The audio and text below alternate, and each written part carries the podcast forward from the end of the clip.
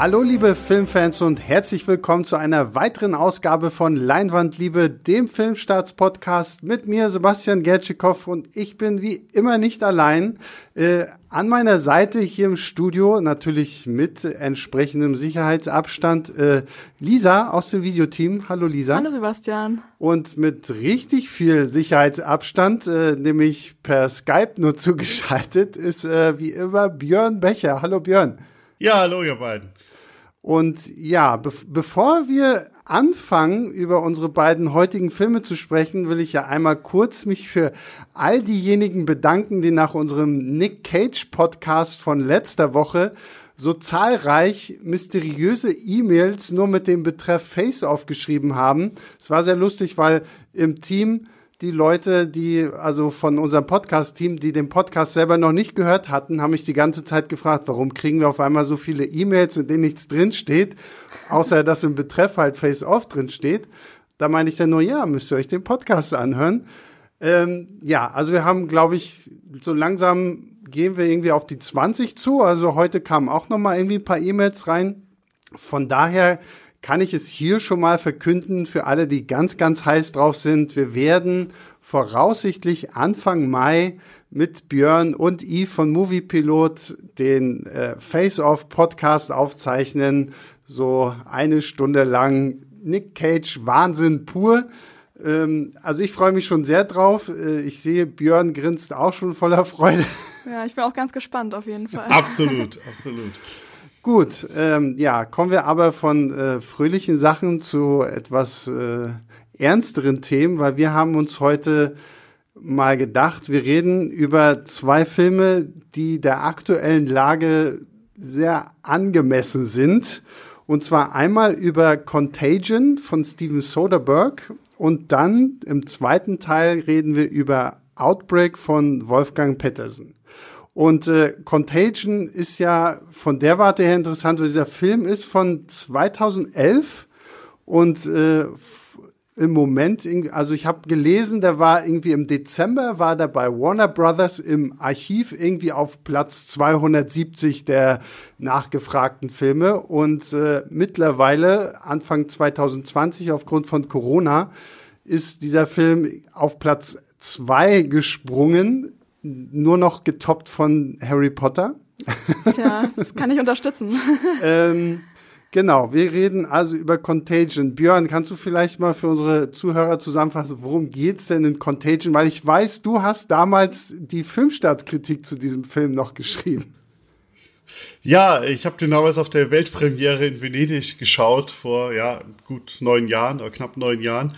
Ähm, ja, es geht um den ähm, sehr realistischen ähm, Nachbau einer, ähm, eines Ausbruch einer Viruspandemie, die halt erst damit anfängt, dass wir eine von Gwyneth Paltrow gespielte Mutter kennenlernen, die plötzlich ähm, Grippesymptome zeigt und auch ähm, kurz darauf stirbt, genauso wie ihr Sohn und äh, verschiedene Stellen, unter anderem ähm, ähm, die, das CDC, also die äh, amerikanische Behörde zur Bekämpfen, Bekämpfung von Virenausbrüchen, als auch die Weltgesundheitsorganisation, wie auch ein ähm, Verschwörungsblogger, nenne ich ihn jetzt mal, bringen das schnell in Zusammenhang mit ähm, ähnlichen Geschehnissen, die sich überall auf der Welt ähm, zutragen.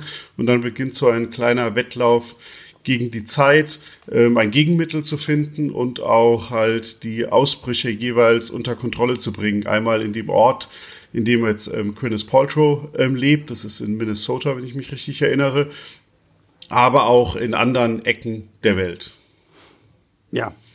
Und ähm, genau, das Ganze wurde ja auch so ein bisschen, Soderbergh hat ja gesagt, du bist so ein bisschen inspiriert auch durch die Schweinegrippe von 2009. Zumindest hat er da sehr viel äh, ins Skript mit einfließen lassen. Und ja, also Lisa, wie, wie fandst du den Film? Äh, ich mochte den Film sehr gerne. Allerdings muss ich sagen, dass äh, es für mich persönlich nicht so cool war, so inmitten so einer Pandemie einen Pandemiefilm zu schauen, weil ich da die ganze Zeit saß und dann äh, hat sich das ja auch im Film so langsam gesteigert. Zuerst ist halt dieser Virus dann quasi ausgebrochen, so ein paar Infizierte und dann sind halt immer mehr Sachen passiert. Und ich hab, saß die ganze Zeit da und dachte so, oh Gott, oh nein, das ist jetzt hier auch so. Oh nein, jetzt rennen die auch in die Supermärkte und holen irgendwie Desinfektionszeug und dann hat er irgendwie so die Krise bekommen teilweise. Und dann hat dieser Film ja auch diese ähm, krassen Kameraeinstellungen die ganze Zeit, dass die ganze Zeit auf die Hände gehalten wird und wenn Leute sich irgendwie im Gesicht berühren und ich saß halt alleine vorm Fernseher und habe die ganze Zeit so gerufen, so nein, mach das nicht, so oh Gott. Und also das war schon irgendwie, irgendwie krass, dass man echt, also klar ist es am Ende vielleicht ein bisschen noch überspitzter, weil es ja eben ein Film ist, aber ich habe da echt viele Sachen drin wiedererkannt, die jetzt auch teilweise oder in einem kleineren Rahmen passieren. Das hat den Film ja vielleicht auch noch ein bisschen gruseliger gemacht, weil es eben auch, finde ich, ein sehr realistisch dargestellter Film ist. Na, ich muss sagen. Ja, ähm, das ist also, Entschuldigung, das, was Lisa sagt, da muss ich kurz einhaken, weil es ist, äh, fasst das sehr gut zusammen, was du gesagt hast, wie ich mich auch gefühlt habe jetzt beim erneuten Anschauen so ein bisschen, weil äh, damals, vor neun Jahren, habe ich halt auch das gefeiert, oh, super realistisch, aber jetzt ist halt beängstigend realistisch. Und mhm. all die mhm. Sachen, die wir jetzt ja gerade erleben, kommen ja vor. Es fällt das Wort Social Distancing und Soderbergh fasst es schafft es halt immer wieder, diese kleinen Sachen zu zeigen mit den Händen, wie du sagst. Oder es gibt ja auch diese ähm, Szene, äh, wenn Königs Paltrow am, im, am Flughafen wartet und da so ein Schälchen Nüsschen an der oh Bar Gott, ist. Ja. Und dann einfach nur die Kamera auf dieses Nüsschen, auf die Nüsschenschälchen bleibt zurück, in die sie reingegriffen hat. Es, der, er muss gar nichts mehr zeigen und man weiß halt schon, okay, da kommen jetzt andere Leute, setzen sich hin und, rein, und stopfen sich die Nüsschen rein. Mhm. Äh, und auch allgemein, wie sie halt am, ganz am Ende, wir können jetzt, glaube ich, heute auch mal ein bisschen mehr intensiver auf die Ende eingehen, wenn sie dann halt zurückverfolgen, wie der Virus angefangen hat, anhand von so einer kleinen Detektivgeschichte mit Mario und Cotillard auch, äh, wie sie dann da diese Security-Kameras ähm, haben und dann halt mhm. sehen, wie sich im Kino das übertragen hat, durch hier eine Berührung, hier ein abgespültes Glas und so weiter. Ähm, ja, ich finde, das hatte wirklich so in einigen Einstellungen was von äh, diesen Oceans 11 Film so, die hat ja Soderbergh auch gemacht und gerade zum Anfang, wenn er halt so uns zeigen will, wie schnell halt so eine, so eine einfache Berührung das Virus irgendwie weitertragen kann. Mhm. Das wird dann halt auch irgendwie so aneinander geschnitten, ohne dass du viel sagen musst. Aber du siehst, okay, du, Björn hat jetzt schon die Nussschale erwähnt und dann sitzt sie dann irgendwo noch in einem Bus oder dann umarmt sie einfach irgendwen und das fand ich auch sehr spannend und ja, gerade jetzt, glaube ich, betrachtet man diesen Film halt einfach nochmal mit ganz, ganz anderen Augen, weil wir ja jetzt selber alle so so übervorsichtig sind mit wir haben halt tragen Schutzmasken, gehen mit Handschuhen zum Einkaufen und waschen uns mhm. mehrmals die Hände und dieser Film greift es halt alles so auf und gerade das macht es halt so so unheimlich, weil jetzt ist es halt nicht ein, einfach nur, sag ich mal in Anführungsstrichen, so ein Katastrophenfilm, den man guckt, sondern so man hat das Gefühl, klar, also das Virus im Film ist wesentlich, wesentlich tödlicher als äh, Corona und mhm. auch auf viel schlimmere Art und Weise. Ähm, aber trotzdem ist dieser Film sehr viel greifbarer auf einmal geworden, als es vielleicht vorher noch gewesen wäre, wenn man ihn jetzt vor neun Jahren geschaut hätte. Das stimmt, ja. Und ich habe durch den Film auch erst gesehen, wie viel man eigentlich irgendwie anfasst. Also diese Kameraeinstellung gerade, auch so im Bus und so. Und ich bin danach, nachdem ich den Film geguckt habe, auch einkaufen gegangen und war so richtig, ich hatte so ein richtig schlechtes Gefühl durch diesen Film auf einmal. Also ich mochte den Film, aber es war, es war nicht ja, also angenehm. Also, ja, es, also er hat äh, äh, meisterhafte Einstellungen drin, auch jetzt gerade im Nachhinein, aber auch schon damals, das mit dem Bus, hast du ja gesagt, wenn man, das ist so ein Telefonat, Kate Winslet, die halt so die Forscherin spielt, die wirklich an der Quelle genau nachschaut, wie sich das Virus verbreitet, die an diesen einen Mitarbeiter am Telefon hat von ähm, Königs Paltrow, der wahrscheinlich auch infiziert ist und der steht kränkelnd im Bus und man sieht halt, wie er dann den Anruf bekommt und sie sagt, gehen Sie aus diesem Bus raus und er mhm. dann halt wirklich auf dem Weg noch da was anfasst, da was und du denkst dir, nein, nein, ja. nein, aber ja, es ist, ist krass und ähm, ja, also haben wir in diesen realistischen Film, er ist natürlich trotzdem ein bisschen dramatischer als jetzt Corona. Du hast gerade gesagt, Sebastian, sie haben das natürlich ein bisschen Hollywood-mäßig verdichtet. Ah, irgendwie jeder Vierte ist es, glaube ich, wenn ich mich richtig erinnere, statistisch, ähm, stirbt, was natürlich hammermäßig ist. Dafür haben sie aber auch irgendwie in 100 irgendwas Tagen dann das Gegenmittel zum Glück und ähm, ist natürlich auch alles ein bisschen ähm, ähm, verknappt. Aber es ist halt, er wurde damals ja auch von der Wissenschaftswelt halt wirklich gefeiert, die gesagt haben, das kann genauso passieren. Und ähm, wir sehen es ja. Und ich glaube, die dramatischen Effekte, die halt dafür sorgen, dass es sich noch ein bisschen von der Realität unterscheidet. Wir haben jetzt zum Glück ähm, keine geblündeten Supermärkte und irgendwie marodierende Banden, die es hier jetzt so ein bisschen angedeutet wird, die bewaffnet durch die Straßen ziehen. Aber das liegt halt auch daran, dass es im Film die Vorstufen halt noch ein bisschen dramatischer sind, dass halt diese große ähm, Todesrate ist und die Leute halt natürlich noch mehr Angst haben. Und man hat halt diese Figur, und das finde ich auch super, dass er das so ein bisschen vorher gesehen hat, von Jude Law, diesen Verschwörungsblogger, sage ich ja. mal. Ich finde das eine sensat sensationelle Figur in diesem Film. Ähm, und das ist ja so ein bisschen auch das, was, ja, was man jetzt auch sieht, dass es natürlich ganz viele Leute gibt, die sagen, ach, ist alles schon nicht so schlimm oder äh, die sich dann halt irgendwelche alternativen Medien, sage ich jetzt mal in Anführungszeichen, wenden und er verkörpert das halt und ist aber selbst irgendwie ja lange Zeit zumindestens hat man Eindruck, er hat ja das Gefühl, das Richtige zu tun, die Wahrheit rauszutragen. Wenn man ihn als kennenlernt, ist er ja auch der Erste so mit, der die Zusammenhänge sieht und eigentlich von der guten Seite kommt und dann aber halt immer weiter abgleitet. Und das finde ich auch eine, eine super spannende Figur, die er in Soderbergh da eingebaut hat. Ja, fand ich auch. Also gerade Jude Law fand ich wirklich spannend und wie gesagt, auch da jetzt wieder so den Vergleich zu jetzt zu, zu schließen, so solche Leute haben wir jetzt auch so, ne? Also es gibt halt auch immer wieder diejenigen, die davon profitieren, dass gerade irgendwie so eine Krise ist. Und ich meine, er geht ja da auch irgendwelche Millionen Dollar schwere Deals ein, um da halt irgendwie so ein, so ein Medikament zu promoten, ohne dass es wirklich irgendwas bringt. Und ähm, das haben wir jetzt auch. Und da muss ich halt wirklich sagen, da fand ich es wirklich toll, dass Soderbergh da klar abgesehen von so ein paar Hollywood-Sachen halt doch recht so einen realistischen Rahmen behält. Und was ich halt auch spannend fand, war die Tatsache, dass obwohl dieser Film eigentlich die komplette Welt umreißt. Also es geht ja wirklich nach, nach China, dann sind wir in, in den USA, dann sind wir irgendwo sonst wo. Also es fühlt sich trotzdem jetzt nicht zu überladen an und auch nicht wie so ein, wie so ein billiger Katastrophenfilm. Ja, es ist irgendwie, ich hatte auch das Gefühl, dass ich jetzt quasi nicht irgendwie in jeder Szene irgendwie eine super Action oder einen super Streit zwischen irgendwelchen Leuten habe, sondern quasi einfach diese Entwicklung so ruhig beobachte. Und dadurch, dass man einem das quasi einfach so gezeigt wird, wie sich das alles so entfaltet, das fand ich irgendwie viel gruseliger oder also viel intensiver als bei vielen anderen Filmen, die dann so irgendwie haut drauf sind oder dann mhm. zeigen müssen, keine Ahnung, in der Stadt äh, drehen die Leute durch, in der anderen Stadt gibt's dann das und das oder so. Und das war ja wirklich dann konzentriert auf diese paar Figuren und ich saß wirklich die ganzen, zwei Stunden lang ist der, glaube ich, oder knapp zwei Stunden, äh, saß ich wirklich so richtig gebannt vom Fernseher. Also das war wirklich, ähm, genau, also nicht, nicht irgendwie übertrieben, also mit den Darf ich, darf ich sagen, dass ich mir so wie Contagion ist, so hätte ich mir eigentlich World War Z vorgestellt. Also dieser, dieser Zombie-Film, der mal vor Ewigkeit mit Brad Pitt rauskam, so, der ja auch irgendwie zeigen wollte, wie so das Zombie-Virus die ganze Welt umspannt.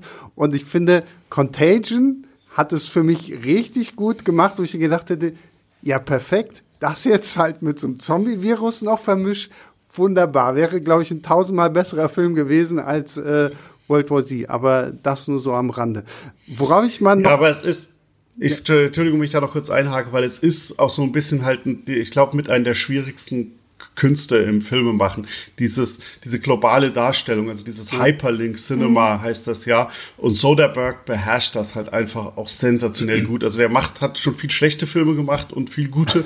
er ist auch ein bisschen immer, er ist ja auch sehr Dings, aber das beherrscht er halt einfach, dieses Hyperlink. Also Traffic ist ja einer seiner bekanntesten mhm. und besten Filme. Da hat er das ja auch gemacht. Zwar jetzt nicht global, aber auf ähm, verschiedene Orte rund um die mexikanische Grenze, mexikanisch-amerikanische Grenze auf beiden Seiten. Und er beherrscht das halt einfach, dass du, dass er diese Szenen so aufbauen kann, dass du ähm, wechselst zwischen den ähm, verschiedenen Orten und verschiedenen, komplett verschiedenen Storystrecken, aber dich nie abgehängt fühlst und nie irgendwie rausgerissen wirst. Und das ist eigentlich super schwer, weil die meisten ähm, Filmemacher, die es auch versuchen, da hast du dann immer das Problem, an der einen Stelle wird es jetzt gerade spannend und dann geht's irgendwo anders weg und du musst erstmal die Spannung wieder komplett neu aufbauen. Ja. Und dann kommst du irgendwann wieder zu dem Punkt zurück und denkst dir erstmal, hä, was war jetzt gerade, warum war es hier nochmal spannend? Ah, okay. Und dann ist es schon wieder weg. Und er versteht das halt, dass er über diese Sprünge hinweg diese Spannung aufbaut. Und das ähm, funktioniert in Traffic herausragend, in Contagion sehr gut, weil es da an einer Stelle für mich nicht ganz so gut funktioniert, nur ähm, bei Marion Cotillards Geschichte die wird dann, sage ich mal so, entführt und verschwindet dann doch für sehr, sehr lange plötzlich. Ja, die wird irgendwie so gefühlt ein bisschen vergessen zwischendurch. Das habe ich auch genau. gedacht. Da hat, da hat das einmal nicht gepackt. Da hätte irgendwo noch eine Szene zwischen reingemusst. Aber sonst packt er es halt über die ganzen mhm. anderen äh, Stränge ähm, sensationell gut. Mhm.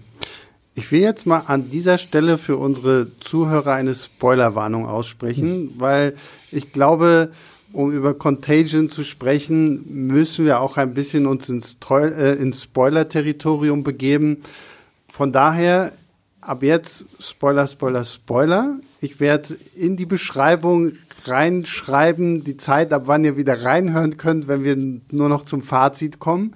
Aber Contagion ist, finde ich, ein Film, da müssen wir auch ein bisschen über bestimmte Elemente sprechen, die durchaus spoilerlastig sind, die ich auch nicht unbedingt vorher wissen wollen möchte. Deswegen Spoiler, Spoiler, Spoiler. So.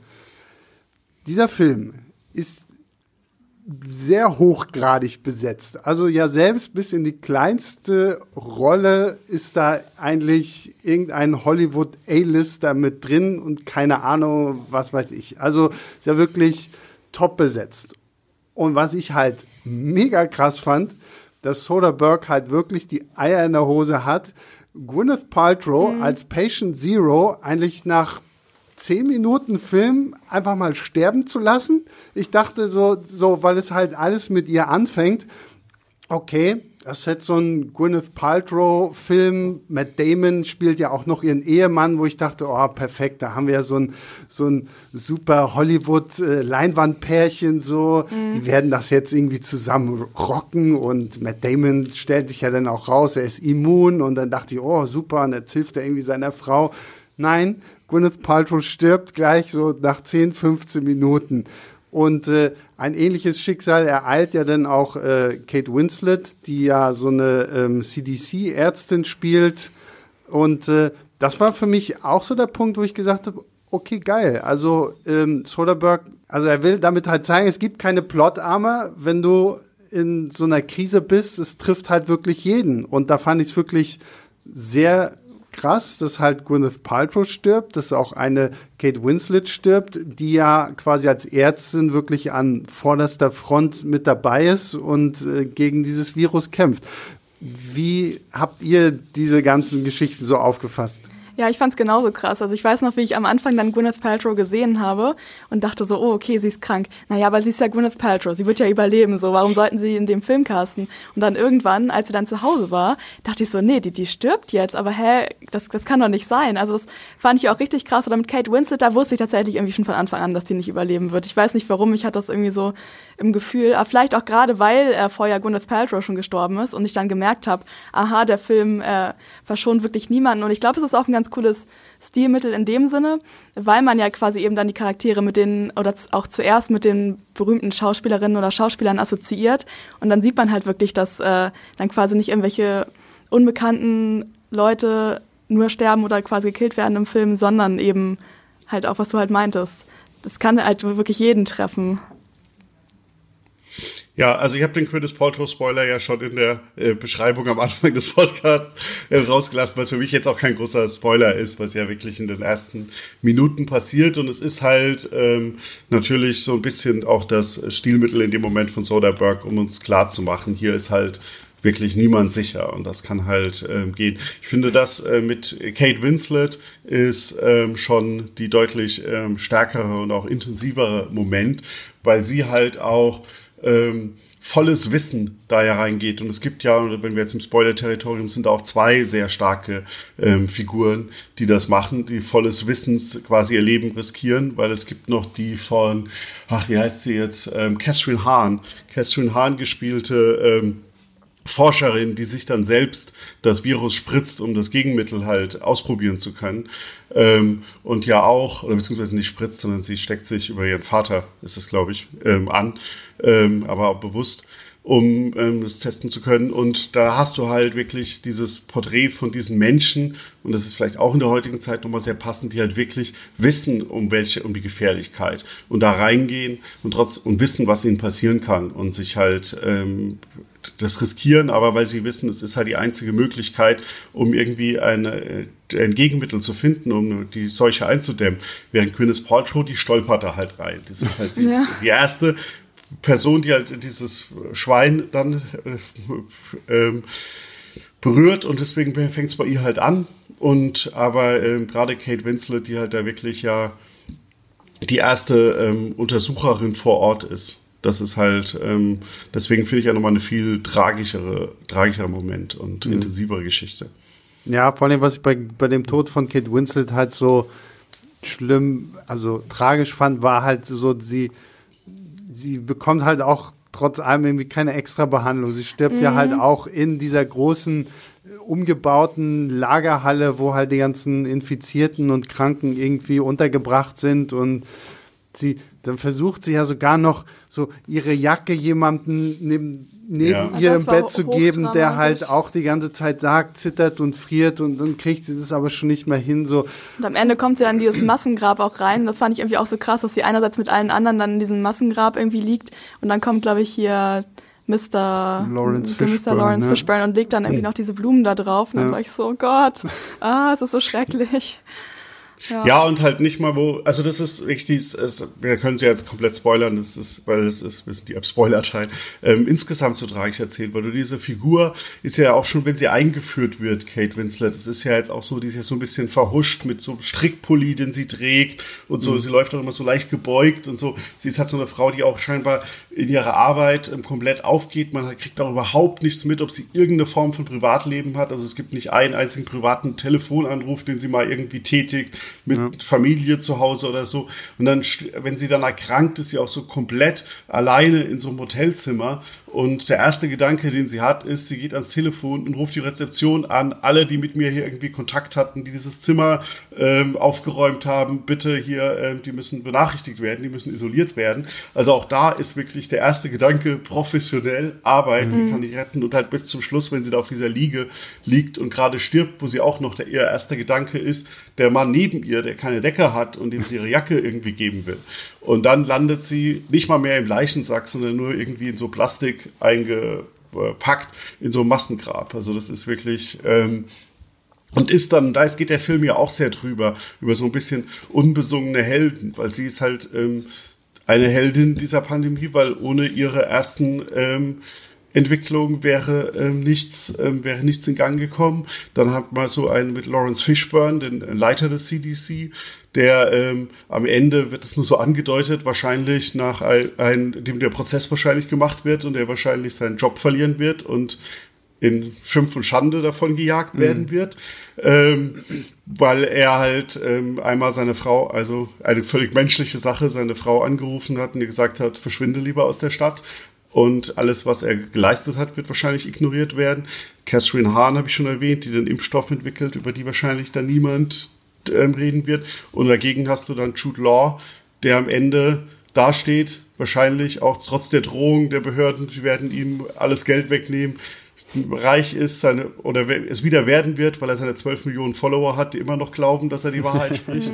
ähm, ich fand es übrigens bei ähm, ihm auch sehr schön, dass er sagt, dass er zum Anfang hatte er nur irgendwie zwei Millionen Unique äh, Users und am Ende hat er dann schon irgendwie 12 Millionen. Also wie sich dann halt auch gerade in seiner Rolle, wir hatten ihn ja vorhin schon mal kurz angesprochen, wie sich das halt zeigt, wenn du den Leuten halt falsche Hoffnungen machst und versprichst, wie sehr sich die Leute dann hinter einem versammeln und halt wirklich das schon fast religionsartig irgendwie verfolgen, was er da irgendwie predigt. Ne? Da gibt es ja auch diese eine Szene, ist das eine Freundin von ihm, die dann irgendwie auf der Treppe bei ihm sitzt und irgendwie dieses ja. Mittel haben will, aber er hat ja eigentlich gar kein richtiges Mittel. Und das fand ich irgendwie auch so schlimm, dass sie dann, da hat man nochmal gesehen, wie sehr die Menschen quasi so ihre Hoffnung in ihn reinlegen und dann quasi dann irgendwie doch eher enttäuscht werden, aber quasi, wie, wie du schon meintest, wie groß dann dieses Following einfach trotzdem werden kann. Ja, ja, das ist die Redakteurin, die am Anfang ähm, seine Story ablehnt, die auch noch, ah, ähm, genau, was hier das, das. Ganze auch noch mal erhöht, die ja noch schwanger ist und ähm, die dann halt von ihm, man weiß es dann ja nicht, er sagt dann ja, ich bringe dir das Mittel vorbei, ob er das jemals tut, weiß man ja nicht, aber selbst wenn, man weiß, dass das Mittel überhaupt nichts bringt, ähm, ja, also es ist, ähm, es ist halt da auch so, er macht da halt wirklich was glaube ich jetzt auch schon in, auch ein bisschen prophetisch fast ist, das halt wirklich klar macht, die, die dann am Ende das ähm, geleistet haben, die, da wird sich kein Mensch dran erinnern. Und man mhm. erinnert sich an den, der mit ganz einfachen, simplen Lösungen über das Internet ähm, irgendwie Leute hinter sich geschart hat, obwohl davon alles Quatsch war, was er geschrieben hat. Ja. Ja, was ich bei dem Film tatsächlich auch noch anmerken muss, und ich bin immer jemand, ich vergesse gerne über Soundtracks zu sprechen. Oh. Weil irgendwie so, so Soundtracks sind für mich immer was, wenn sie richtig gut sind, fließen sie halt so in, in den Film und in das Filmerlebnis ein, dass ich sie irgendwie so halb ausschließe eigentlich, obwohl es ja, obwohl sie halt wirklich, wirklich gut sind. Und gerade bei dem Film hier fand ich halt auch den, den Soundtrack unfassbar gut. Also ist ja auch von äh, Cliff Martinez, dem Drummer, glaube ich, von den Red Hot Chili Peppers. Der hat ja, glaube ich, auch irgendwie schon mehrfach mit äh, Soderbergh zusammengearbeitet. Den Soundtrack fand ich halt auch mega gut, sehr, sehr passend. Also es war nie so, dass es irgendwie so jetzt ähm, großes Orchester gab, so was das Ganze noch irgendwie super pathetisch irgendwie untermalt hat oder so, sondern so die, der Soundtrack war halt perfekt dem Film angepasst. Oder wie, wie seht ihr den? Ja, der Soundtrack hat dann irgendwie auch so unterschwellig mit beunruhigt. Also das mhm. war halt irgendwie so, so eine leicht unangenehme, ich weiß nicht, so eine Tonlage oder so eine Tonabfolgen, die dann auch wirklich dazu gepasst haben, wo man sich dann noch unwohler gefühlt hat. Und ich muss sagen, also ich muss gestehen, wenn ich zu Hause Filme gucke und dann der Film zu Ende ist und dann der Abspann läuft, dann ist es halt schon so, dass ich manchmal dann kurz rausrenne und also der Abspann läuft noch weiter, ich renne kurz raus irgendwo hin oder ich mache halt den Ton aus, während das abläuft. Und da saß ich halt wirklich den gesamten Abspann noch davor und habe dann quasi hingeguckt und zugehört, weil ich diesen Soundtrack halt auch so gut fand. Und das hat für mich auch diese Stimmung vom Film nochmal, also das hat einen sehr großen Teil quasi mhm. davon ausgemacht, wie die Stimmung transportiert worden ist. Björn, dein? Ja, ähm, ja, also, ähm, also Martin Ness ist ja sowieso auch immer, glaube ich, dabei, wenn Soderbergh was macht oder sehr oft schon seit seinem ersten Film. Also sind ja quasi gemeinsam damit für den Film entdeckt worden. Und er hat halt auch immer, er, er schafft es halt mit seinem Sound auch immer so ein bisschen so diese, diese Spannungs nochmal anzuziehen, dieses Pulsierende. Und das ist halt, ähm, passt hier einfach äh, zu diesem Film, ohne, wie du es auch so einleitend richtig auch gesagt hast, ohne dass es sich in den Vordergrund drängt und mhm. dass man halt drüber ähm, die ganze Zeit nachdenkt, sondern man vergisst den Soundtrack halt fast einfach, aber man würde ihn sofort vermissen, wenn er nicht da wäre. Absolut, ja. Mhm, total. So, damit würde ich sagen, äh, verlassen wir Spoiler-Territorium, was wir eh schon eigentlich vor einiger Zeit verlassen haben, kommen zum Fazit. Und jetzt bin ich ja bei dir gespannt, Björn, weil du hast die Filmstartskritik geschrieben, du hast damals vier Sterne gegeben. Wie war es jetzt für dich, so den Film quasi nochmal zu wiederholen, gerade auch jetzt mit den besonderen Begebenheiten und äh, was würdest du mir jetzt geben? Ähm, ich habe mir meine Kritik auch nochmal durchgelesen, was ich halt seit achteinhalb Jahren oder so nicht mehr getan hatte. und habe gedacht, ich würde nahezu jedes Wort genauso schreiben, wenn ich sie nochmal schreiben würde. Sehr gut. Ähm, ich ähm, bin da immer noch ähm, 100 Prozent dabei. Es hat natürlich, das haben wir ja anfangs des Podcasts auch ein bisschen erwähnt, nochmal so ein bisschen eine beängstigtere Ebene jetzt, die ein bisschen reinspielt, wenn man das schaut, die an manchen Stellen noch ein bisschen intensiver wirken, wirken lässt, die beim ersten Mal vielleicht nicht so intensiv war. Wir haben ja diese Busszene, die Nüsschen-Szene und so angesprochen. Ähm, genau, aber insgesamt trotzdem Fazit, ähm, starke vier Sterne. Lisa? Ja, bei mir genau das Gleiche. Ich habe dem auch auf Letterbox vier Sterne gegeben. Und normalerweise brauche ich immer ein bisschen, um mich zu entscheiden, was ich jetzt quasi für eine Wertung gebe. Aber da war es für mich auch relativ klar. Also vier Sterne. Ja, okay. Dann bin ich jetzt mal langweilig und schließe mich euch beiden an. Ich würde auch vier Sterne geben. Wie gesagt, es ist ein sehr realistischer äh, Krisenfilm. Ich möchte ihn nicht Katastrophenfilm nennen, sondern irgendwie Krisenfilm, der, wie gesagt, jetzt ja tatsächlich noch äh, mehr Relevanz hat denn je, weil wir es jetzt erschreckenderweise noch viel besser nachvollziehen können. Ich meine, es fallen in diesem Film Worte wie Social Distancing und waschen Sie sich die Hände und äh, sowas alles. Also all das, was wir quasi gerade irgendwie durchleben, erlebt man auch nochmal in diesem Film. Deswegen natürlich auch immer so ein bisschen die Frage, muss man sich sowas jetzt zwingend anschauen, wenn man es eh schon quasi irgendwie gefühlt live vor der Tür hat. Aber ja, weil es ist trotzdem immer noch ein spannender Film und ähm, den wir jetzt hier ja zu dritt gut empfehlen können. Mhm. Was mich jetzt zu unserem zweiten Film bringt, der doch es gibt ein übrigens es gibt übrigens eine super Überleitung zu Outbreak, denn ähm, Contagion verweist auf Outbreak. Also Steven Soderbergh hat Outbreak sicher mehrfach gesehen, denn am Ende werden ja ähm, Daten gezogen, sage ich jetzt mal. Ja. Und das erste Datum, das da gezogen wird, ist der Kinostart von Outbreak. Das ist der Echt? 10. Oh März. Das ist der damalige Kinostarttermin von Outbreak. Das ist so eine kleine Hommage an den bis dahin, sage ich mal, bekanntesten Virenpandemie-Film. Ähm, ja, Oh, wieder was gelernt hier heute. Genau. Ja, auch richtig gutes, richtig gutes Contagion Easter Egg. Genau, und damit sind wir bei Outbreak, dem etwas anderen Film. Wenn wir Soderbergh jetzt noch zugestanden haben, dass er recht realistisch ist, ist der Film von Wolfgang Petersen aus den 90er Jahren, mit 90er Jahren, glaube ich, so halt klassisches 90s Katastrophendrama, oder? Also ähm, das ist halt irgendwie, wir haben die, das gleiche Szenario, es wird, es erkrankt jemand, es wird ein Virus verbreitet. Das Interessante bei dem Film fand ich halt, die große Pandemie wird irgendwie in ein kleines US-Städtchen verlagert, ohne dass es halt groß irgendwie zu anderen weltweiten Katastrophen kommt. Ähm, also, wie gesagt, nicht ganz so krass wie bei Soderbergh, aber der Virus hier ist natürlich auch sehr, sehr, sehr, sehr, sehr, sehr tödlich und ähm, führt uns mit dem Affen aus Friends wieder zusammen.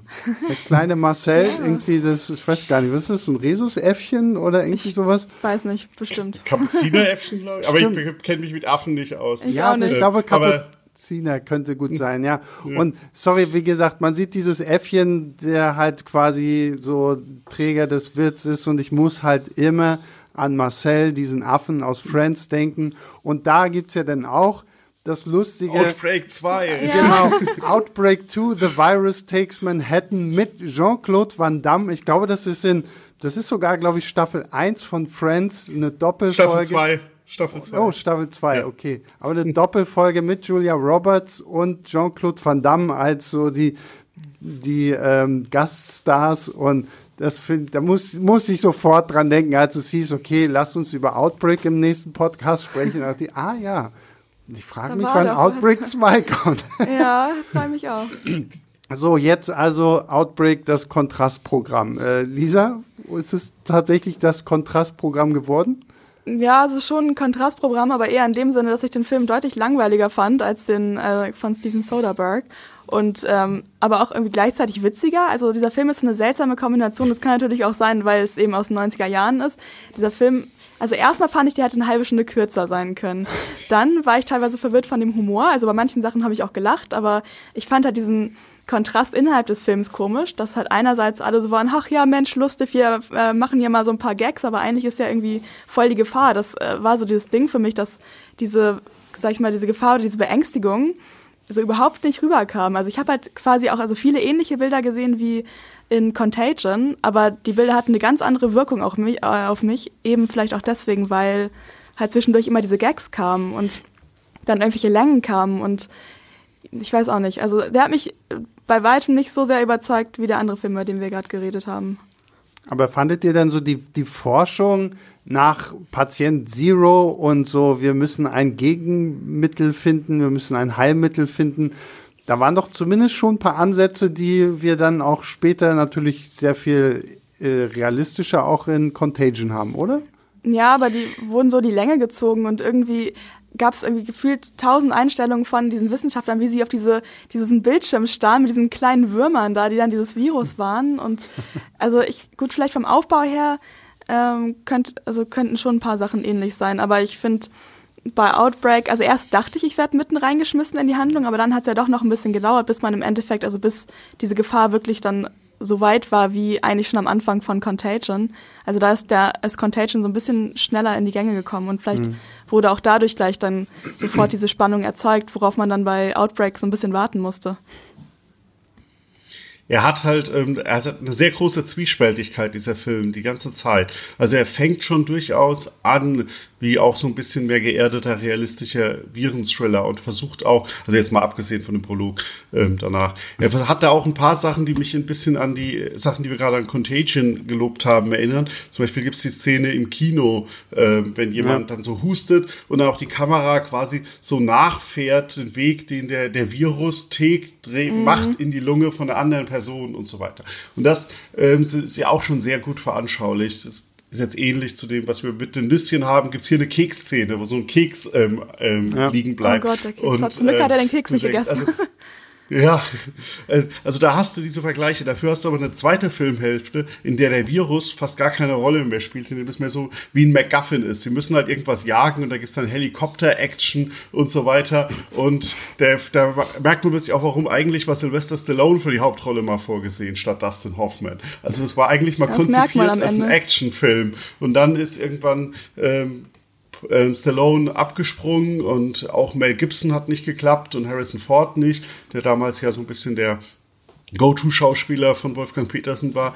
Und dann haben sie ähm, Dustin Hoffman gecastet und gemerkt, wir müssen das alles ein bisschen ändern, weil Dustin Hoffman halt jetzt nicht selbst der Actionheld ist und haben dann erst diesen Wissenschaftsaspekt ein bisschen mehr wieder verstärkt.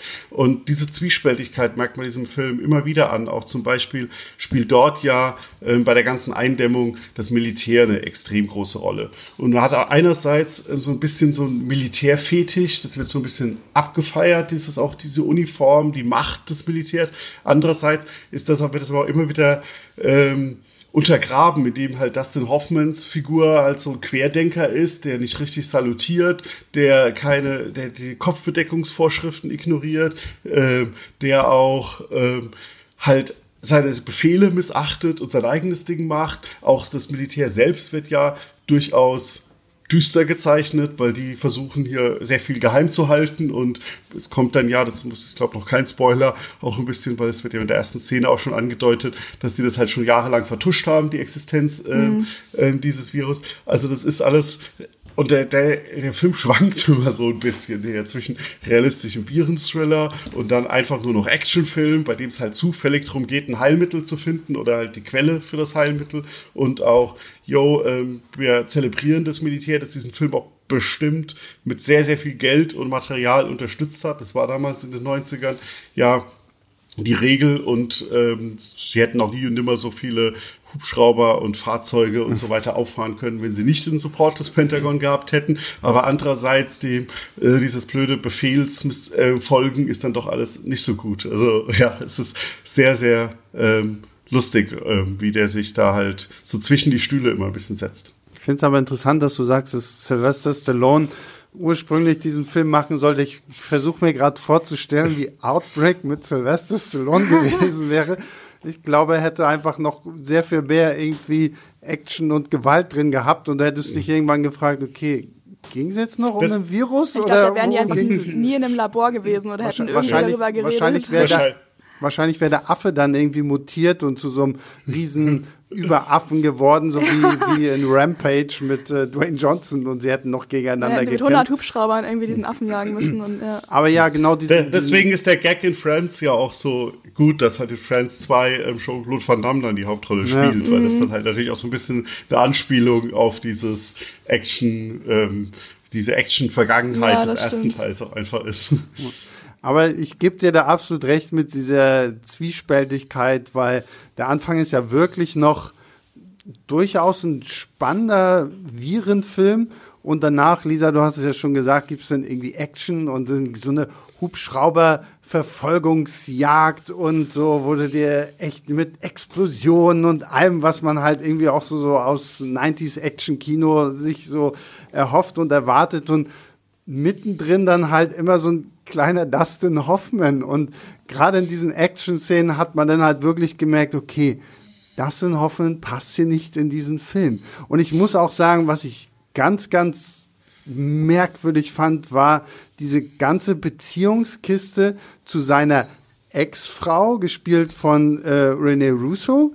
Die, die trennen sich ja irgendwie zu Beginn des Films, ziehen sie ja schon irgendwie auseinander. Sie arbeitet ja dann aber irgendwie beim CDC und er arbeitet halt als Militärepidemiologe und dann treffen sie sich halt doch wieder und müssen zusammenarbeiten und natürlich infiziert sie sich und, so und, dann, und dann muss er sie heldenhaft retten und, und ich dachte so, mh, ja, alles klar, ja, okay, gut.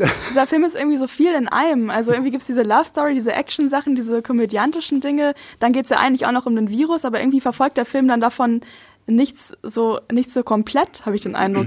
Oder auch dann, wenn sie in diesem Labor waren und dann denkt man auf einmal, kommt jetzt irgendwie so eine seriöse Wissenschaftsszene und dann schmeißt da jemand mit irgendwelchen Virusproben durch die Gegend. Dann hat ich auch so, da ist jetzt für mich auch so ein bisschen der Realismus verloren. Also was will dieser Film jetzt von mir? Ich war echt zwischendurch ein bisschen raus. Ich glaube, das Problem ist, dass wir Contagion vorher geguckt ja, haben. Ich glaube, sein. wir hätten zuerst Outbreak gucken müssen, um dann zu sehen, okay, ja, man kann es auch äh, intensiver machen. Ja, die Reihenfolge war vielleicht nicht optimal, das stimmt. Der erst dann geguckt haben, ja. Nee, aber eigentlich, also ist, äh, Outbreak war schon auch lange Zeit so ein bisschen, natürlich ist das halt super überdramatisiert, Hollywood. Das, wo Contagion mhm. so ein bisschen leicht dreht, um das alles zu verdichten auf halt eine Spielfilmlaufzeit, ist halt äh, Outbreak äh, super überdreht. Aber ich kann mich erinnern, ich habe diesen Film dutzende Male gesehen und zwar immer in der Schule im Biologieunterricht Ende der 90er. Also kurz als er da als VHS rauskam, wahrscheinlich dann irgendwie so, ja, muss 97, 98 gewesen sein.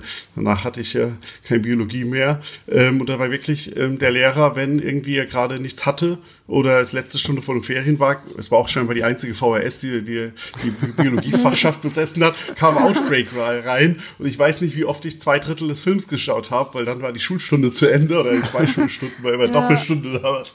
So eine Film, die ich ganz gucken konnte. Ich habe den bestimmt allein zehnmal in dieser Zeit ähm, geguckt und es hatte einen Grund, dass die Biologen den hatten, weil die haben auch gesagt, das, das, das war schon, das ist alles schon ganz gut realistisch und mhm. ähm, so Pläne, ähm, also so wie die auch zeigen, wie die Stadt halt abgeriegelt wird und wie sie, und das mhm. ist ja auch ein Teil, wie sie halt die Quelle suchen, ähm, was halt natürlich in Wirklichkeit, und das sieht man ja jetzt auch an Corona, und äh, dass es natürlich einfach nahezu ausgeschlossen ist, dass du genau das Tier irgendwie finden wirst, das es übertragen hat, während das halt hier dann äh, äh, doch relativ easy geht, aber halt auch natürlich vom, von der Story aus so gestrickt wurde, dass es halt irgendwie geht. Ähm, und aber sie zeigen zumindest schon am Anfang, wie sich das Virus überträgt. Das habe ich ja schon gesagt, wie äh, in der Kinoszene. Oder auch, was sie für Schutzmaßnahmen ergreifen, mhm. wie sie den Ort mhm. abriegeln und so. Und da hat man schon gesagt, das könnte alles relativ, ähm, also das ist schon relativ realistisch. Und das andere ist Ja, da muss ich vielleicht auch ein bisschen zurückrudern. Da ist schon viel eigentlich an mhm. dem. Film, was man irgendwie. Ja, natürlich, so um Gottes Willen. Das haben wir ja jetzt auch gesagt, dass da durchaus so Elemente mit dabei sind, aber die Inszenierung ach, wie ist halt gesagt, halt ich fand es allein, allein schon teilweise echt so ein bisschen absurd. Es gibt eine Szene, in der Dustin Hoffman gemeinsam mit seinem Laborassistenten, Freund, gespielt von Kevin Spacey, mit der merkwürdigsten 90s-Frisur oh ja. aller Zeiten, ähm, gehen sie zusammen in dieses Labor und sie ziehen sich schön ihre Schutzanzüge äh, an und Kevin Spacey stellt fest, dass Dustin Hoffmans Anzug einen kleinen Riss am Ärmel hat. Und professionell, wie man natürlich bei, beim Militär ist, wie dichtet man solche Sachen ab? Natürlich mit Gaffertape. Weil haben wir ja überall gelernt, alles ist besser mit Gaffertape. Gaffertape und ist beste, wenn, ja. Wenn Gaffertape nicht hilft, hast du einfach noch nicht genug Gaffertape benutzt. Und deswegen schnüren die sich da halt irgendwie gefühlt regelmäßig in diesem Film einfach mit Gaffertape zu und keine Ahnung was. Das war einfach immer so dieser Punkt, wo ich mir gesagt habe, ja, okay, es ist schon durchaus ein gewisser Realismus da, aber man merkt halt trotzdem immer noch, dass es halt so 90er Jahre Hollywood-Kino ist, was halt einfach so ein bisschen auch so dramatisch sein muss, wo du es jetzt vielleicht gar nicht so dramatisch bräuchtest und es dann irgendwie sehr, sehr lustig wirkt. Ja, aber genau die Szene beschreibt äh, sehr gut auch, was, was Lisa am Anfang äh, exzellent gesagt hat, mit dem, diesem bisschen unpassenden Humor. Weil ich glaube, das ist völlig realistisch, dass, dass die das mit dem Panzertape da alles machen. Und man sieht das zum Beispiel auch in Contagion, wo sie das, was man ja auch in Outbreak immer wieder sieht, dass sie die Übergänge von den Ärmeln und zu den mhm. Handschuhen und so da auch mit Panzertape und so abdichten. Und äh, der Film zelebriert das aber halt nochmal mit diesem, mit diesem Riss, was halt eine, eine, eigentlich eine Szene ist, die absurd wirkt, aber wahrscheinlich würde ich mir vorstellen, wenn es so einen Riss gäbe, würden die das genauso machen. Da mm, kommt ja nicht einen naja. komplett neuen Anzug, weil da, wenn da ein kleines Loch ist, also wenn es so ist. Und es ist natürlich hier auch ein bisschen einfach, das macht der Film auch mehrfach, so ein bisschen Foreshadowing, weil du dann halt ähm, also merken sollst, oh, Riss böse und später gibt es dann ja einen Riss in einem Anzug, der dann ja. halt wirklich auch Auswirkungen hat. Und das ist, glaube ich, so ein bisschen dieses wenig subtile Anzeigen, hey, falls ihr es nicht gewusst habt, das muss alles luftig sein, Riss ist böse, was natürlich ja. heute, glaube ich, auch keiner mehr machen würde, weil man da so viel dem Zuschauer zutraut, selbst sich äh, zusammenzureiben, wenn dann später mal ein Riss passiert. Aber hier hat man halt gesagt, du musst es halt nochmal groß ähm, ankündigen, Riss ist böse, weil wisst ihr später, wenn da, da mal ein ist ja auch Riss so eine kommt. ewig lange Pause, irgendwie, wie die da auf diesen Riss drauf starren, so wo er ewig draufgehalten ja. wird, wo ich auch dachte so, hä, mach, macht jetzt nochmal irgendwer irgendwas? So, ich hab's jetzt verstanden, so, dass das böse ist. Ja, wenn wir, wenn wir schon mal bei diesem merkwürdigen Humor sind, Cuba Gooding Jr. spielt auch in diesem Film mit. Ähm, hat ja seinen Oscar als bester Nebendarsteller in Jerry Maguire bekommen. Hier spielt er jetzt, ja, ich weiß gar nicht, auch so einen, so einen jungen ähm, Virologen, der irgendwie neu mit dabei ist und Natürlich ist er so auch so dieses Klischee von dem Neuling, der zum Team dazukommt. Wenn sie das mhm. erste Mal so die Opfer des Virus sehen, dann muss er natürlich erstmal kotzen und kriegt sie nicht mehr unter Kontrolle. Ja, vor allem muss er natürlich, nachdem zehnmal vorher gesagt wurde, ja, nicht in Panik geraten. Nee, nee, ich werde nicht in Panik geraten. ja. Panik geraten. Was passiert? Er gerät in Panik. Was auch so völlig genau überraschend ist, dass er das tut.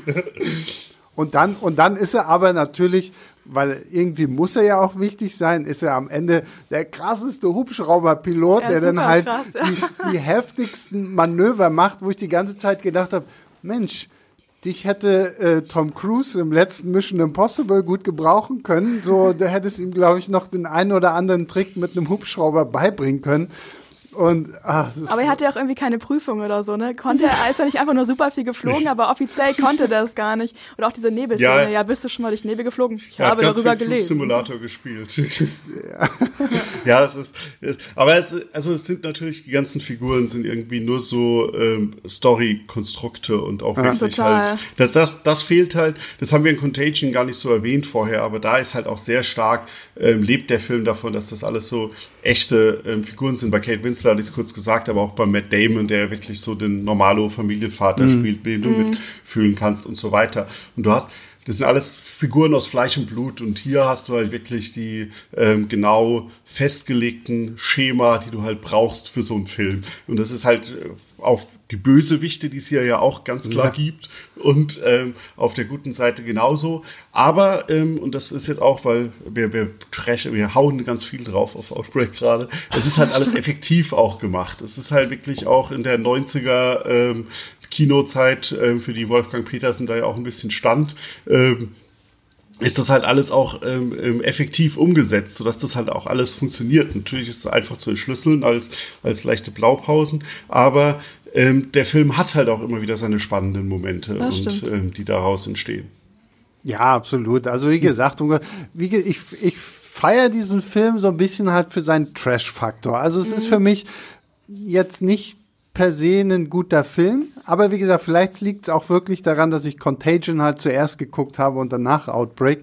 Ähm, aber gerade wie du schon sagst, Björn, es ist halt so die 90s Action Katastrophenfilm Blaupause mit halt diesen sehr überzeichneten äh, Charakteren und natürlich haben wir auch einen Bösewicht, der ja eigentlich ja gefühlt noch schlimmer ist als das Virus, weil wir haben hier halt ein ein General von der Army, der halt einfach irgendwie sich Menschen auslöschen will, um halt irgendwie dieses Virus einzudämmen und das ist halt schon sehr, sehr cringy, manchmal auch irgendwie mhm. in einigen Momenten, aber nichtsdestotrotz irgendwie auf seine Art und Weise halt auch unterhaltsamer als Contagion, wenn ich das mal sagen will. Wo ich noch vorhin meinte, naja, Contagion wäre jetzt vielleicht nicht unbedingt die Art von Film, die ich jetzt in diesem Augenblick zwingend weiterempfehlen würde, wäre Outbreak schon eher was, wo ich sagen würde, ja, ja, komm,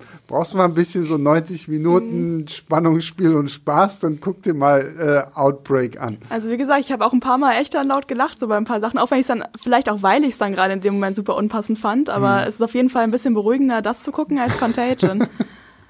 Aber es mit 90 Minuten Spaß und Spannung geht nicht, weil Lisa hat ja vorhin schon gesagt, der ist locker eine halbe Stunde zu lang. Ja. Und ich habe ja gesagt, dass wir den Schulunterricht nie fertig schauen konnten. Der geht schon über zwei Stunden, was halt auch eine Frage ist, weil er halt so viele Sachen einfach noch reinstopft äh, in, diesen, in diesen Film. Es ist ja auch, äh, das Finale geht ja auch gefühlt endlos. Also, ja. also alleine, wir haben sie jetzt schon mehrfach angesprochen, die Hubschrauberverfolgungsjagd. Das ist ja auch, wie lange die da überhaupt rumfliegen. Und ich habe mich sowieso gefragt, weil also dieser Cuba Gooding Jr. und Dustin Hoffman fliegen mit einem relativ kleinen Hubschrauber hm. erst aus diesem Dorf in, in die Stadt, ich meine, es ist irgendwie LA oder so, dann, dann fliegen sie mit dem Hubschrauber aufs offene Meer, um einen chinesischen Frachter noch abzufangen, wo Dustin Hoffman dann noch einen krassen Stunt macht, indem er halt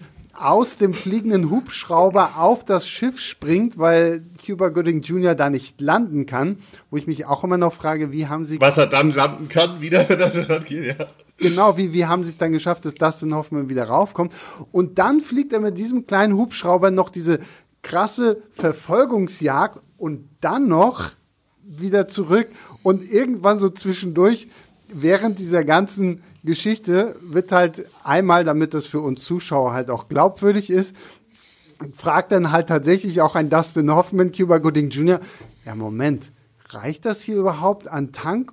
Und, und Cuba Gooding Jr., ja, ja, die Dinger sind so konzipiert, wir können damit irgendwie 400 Meilen fliegen, ohne dass wir das auftanken müssen. Es war wieder so, so, okay, für alle, Klein hier, die ihr mi, mi, mi, mi, mi irgendwie hier nachfragt, oh, das ist ja voll unrealistisch. Hier hat er es euch gesagt, das ist voll realistisch, das funktioniert. Aber ich muss aber, dazu sagen, aber genau das ist ja oh. so dieses 90er-Ding, dass sie genau ja, dieses genau. auch einbauen. Diesen Dings. Und genauso ist es ja auch bei dieser Szene, wo er auf das Schiff springen muss, weil er dann ja auch fragt, ähm, ja, wie komme ich denn dann wieder zurück? Und dann sagt er ja, die Kuba Gooding Studio, die müssen das Deck freiräumen. Ja, das wollte ich auch also, sagen. Also, äh, Wird es auch halt einfach kurz gesagt, da gibt es eine Lösung. Äh, ja. Bitte will ich weiter drüber nachdenken, genau. die Action kann weitergehen. Ja, okay, wie ihr, wie ihr hören könnt, ist es ein sehr, sehr witziger Film in irgendeine Richtung. Ähm, der Film hat vier Sterne auf Filmstarts. Vier Sterne. Vier Sterne, genau. Also genauso viele Sterne wie Contagion. Das muss dann ja genauso gut sein. Jetzt bin ich mal gespannt. Ich fange mal wieder bei dir an, Björn, weil du ja auch ein fleißiger Kritikenschreiber auf Filmstarts bist. Würdest du dich, nachdem du ja selber Contagion vier Sterne gegeben hast, dich hier bei Outbreak dem anschließen? Äh, nein, das nicht. Ich hatte in den ich hab, fand ihn jetzt ein bisschen besser, als ich in Erinnerung, in Erinnerung hatte, als ich ihn jetzt für den Podcast nochmal geschaut habe und würde ihm insgesamt ähm, drei Sterne geben, weil er halt ähm, seine Momente hat, ähm, denen er Spaß macht, ähm, in denen er auch mal spannend ist. Action er hat ja auch ähm, einen sensationellen Cast, das ähm, eint ihn ja mit Contagion, dass da auch wirklich ähm, sich die Schauspieler, die Oscar-Preisträger und äh, weiteren Stars sich die Klinke in die Hand geben. Ähm, aber er hat halt ähm, Probleme, dass er aus heutiger Sicht teilweise wirklich ein bisschen lächerlich wirkt, dass er, wie Lisa gleich am Anfang gesagt hat, auch einfach viel zu lang ist. Mhm. Ähm, ja, aber insgesamt drei Sterne. Okay, Lisa? Äh, ich würde ihm zweieinhalb Sterne geben, äh, weil ich eben mich zwischendurch auch einfach wirklich gelangweilt habe. Aber wie Björn schon meinte, der Film hat halt trotzdem seine Momente und ich habe ja auch schon gesagt, ein paar Mal habe ich halt auch schon echt gelacht. Und wie du auch meintest, Sebastian, dieser Trash-Faktor vom Film macht es natürlich auch wieder ein bisschen lustig. Also alles in allem, ja, würde ich zweieinhalb Sterne sagen. Mhm. Ja, ich schwanke so ein bisschen zwischen zweieinhalb und drei, würde, glaube ich, aber allein aufgrund des Unterhaltungsfaktors doch zu, zur 3 tendieren. Vielleicht auch so ein bisschen eine Hommage an Marcel aus Friends. Und was wir auch noch nicht erwähnt haben, für, für alle weiteren Serienfans hat dieser Film ja noch was zu bieten, nämlich nicht nur den Affen aus Friends, sondern Hust Hust, den Affen aus Grey's Anatomy, nämlich Patrick Dempsey spielt, spielt, spielt hier quasi auch so ein bisschen so Patient Zero, zumindest ist er ja irgendwie derjenige, der den kleinen Affen entf entführt, weil er ihn einfach so schwarz verkaufen will und dadurch halt auch in Kontakt mit diesem Virus gerät. Und irgendwie finde ich das immer wieder lustig, wenn man so, so Schauspieler, die man jetzt schon ein bisschen älter in Erinnerung hat, halt eben durch so Rollen wie aus Grey's Anatomy, hier jetzt noch so als langhaarigen Jungspund zu sehen, der halt irgendwie in Outbreak offensichtlich so seine ersten Anfänge in Hollywood gemacht hat, äh, fand ich sehr, sehr lustig. Total. Deswegen will ich das hier nochmal erwähnen. Aber ja, ich. Chimbo, ja. Genau. Ich Ja, geb, ja. ich ja geb es ist lustig mit ihm, ja. Ja, ich gebe auf jeden Fall auch äh, drei Sterne und ja, auf jeden Fall unterhaltsamer als der doch sehr realistische und sehr düstere Contagion, den wir zu Beginn besprochen haben. Gut, und damit äh, beenden wir unsere kleine fröhliche Runde hier. Ähm, ich bedanke mich zuerst bei Lisa. Ja, danke Vielen dir. lieben Dank. Lisa ist extra heute an ihrem letzten, letzten Arbeitstag Ja, bei mm. Ähm, nochmal vorbeigekommen. Äh, in dem Sinne möchte ich es halt auch einfach mal nutzen, dir vielen Dank fürs letzte Jahr zu sagen, Lisa. Oh, danke damit schön. das alle hier irgendwie äh, hören können. Ähm, hat sehr viel Da Spaß gemacht. schließe ich mich an und ich denke, alle Hörer auch. Es war Oh, eine große Freude. Es war auch, es ist jetzt nicht unser erster gemeinsamer Podcast. Den anderen zu den Oscars habe ich auch in, in sehr, sehr guter Erinnerung. Das war Genau. auch eine sehr spaßige Runde.